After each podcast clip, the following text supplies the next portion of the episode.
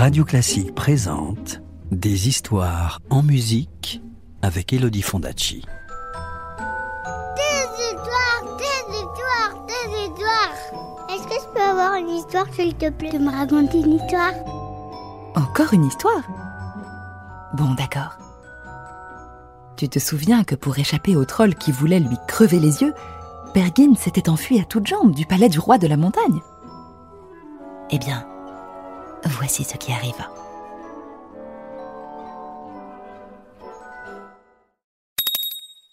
Chapitre 4 Le désert. Pergint courut tant qu'il put. Et il ne s'arrêta que quand il fut certain que les trolls ne le rattraperaient pas.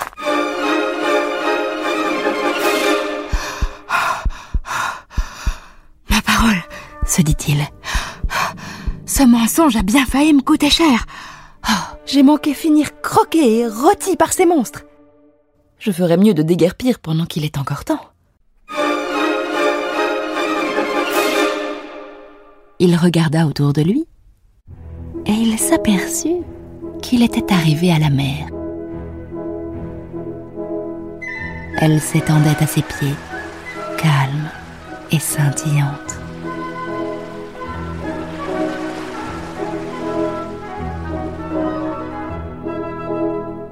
Mais la voilà la solution s'écria Père triomphalement. Prenons la mer, larguons les amarres, à moi le grand air du large.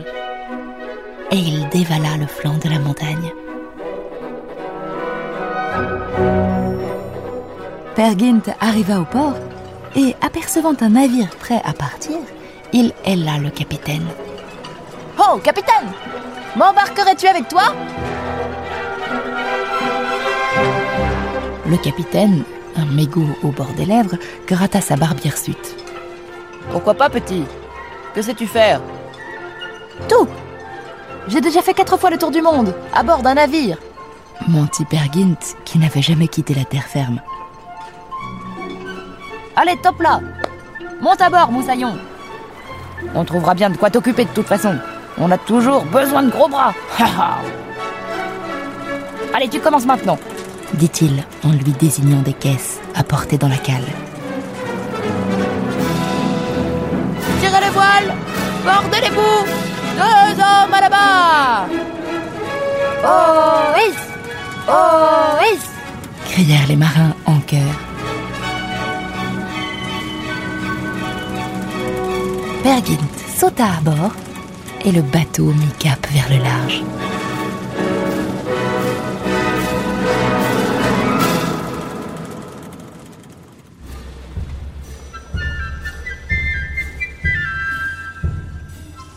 Le voyage de père dura longtemps. Les mois passèrent, et même les années. Enfin, un beau matin, le navire accosta dans une ville éclatante et bordée de palmiers. L'air était chargé de poussière et de parfums d'eucalyptus. L'Afrique Ici s'arrête notre voyage, mon ami. Ils se serrèrent chaleureusement la main et Père Gint se retrouva seul. Il déambula dans les ruelles étroites du souk, entre les étals chargés de dattes, d'olives et d'épices, au milieu d'une foule bigarrée. Il croisa des femmes voilées de noir qui portaient des jarres sur la tête et des enfants aux pieds nus qui tenaient par la bride des ânes chargés de paniers. Un homme vêtu d'une longue robe blanche, la tête enveloppée d'un turban, s'approcha de Père Gint. Bienvenue, étranger, lui dit le bédouin avec un sourire. Tu as l'air de ne pas savoir où aller. D'où viens-tu? Je suis un riche prince d'Occident, fanfaronna Père Gint. Prince ou gueux, sois le bienvenu, mon ami, dit le bédouin. Sois mon hôte le temps de quelques nuits. Et comme Père Gint acceptait, il le mena à travers les dunes du désert jusqu'à son bivouac. Des chèvres trottinaient dans le campement et d'autres bédouins accroupis faisaient cuire le pain sous la braise. Viens partager le repas, dit le bédouin. Et Père s'assit en tailleur sur les tapis jetés sur le sable et il but avec ses hôtes le thé brûlant.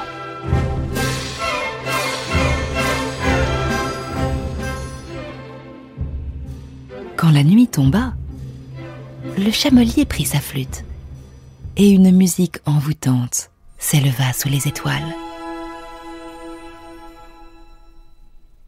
La lueur rougeoyante des flammes, les femmes se mirent à danser et Père se cala confortablement dans les coussins pour mieux les regarder. L'une d'elles lui parut particulièrement charmante. Elle avait la grâce d'un faon et ses yeux noirs avaient des reflets de rage. Qui es-tu, charmante gazelle? demanda Père. On me nomme Anitra, dit-elle en lui caressant la joue. Alors, étranger, tu es donc prince?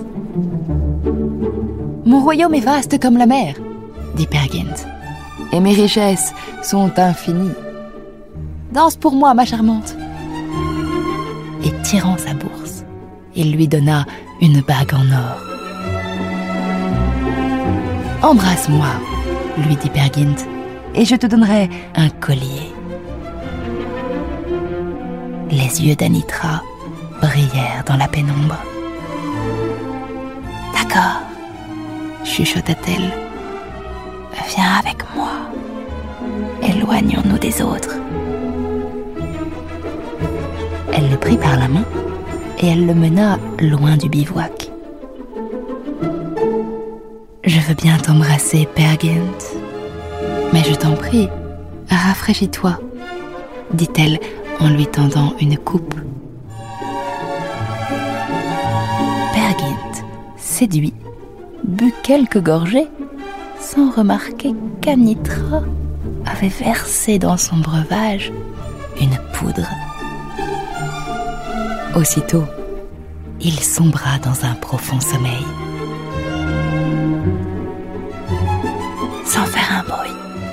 La jeune fille fouilla ses poches et s'empara de sa bourse. Elle enleva les bagues que Père portait au doigt, prit ses vêtements et, comme une ombre dans la nuit, elle s'enfuit avec un rire, en laissant Père profondément endormi au milieu du désert.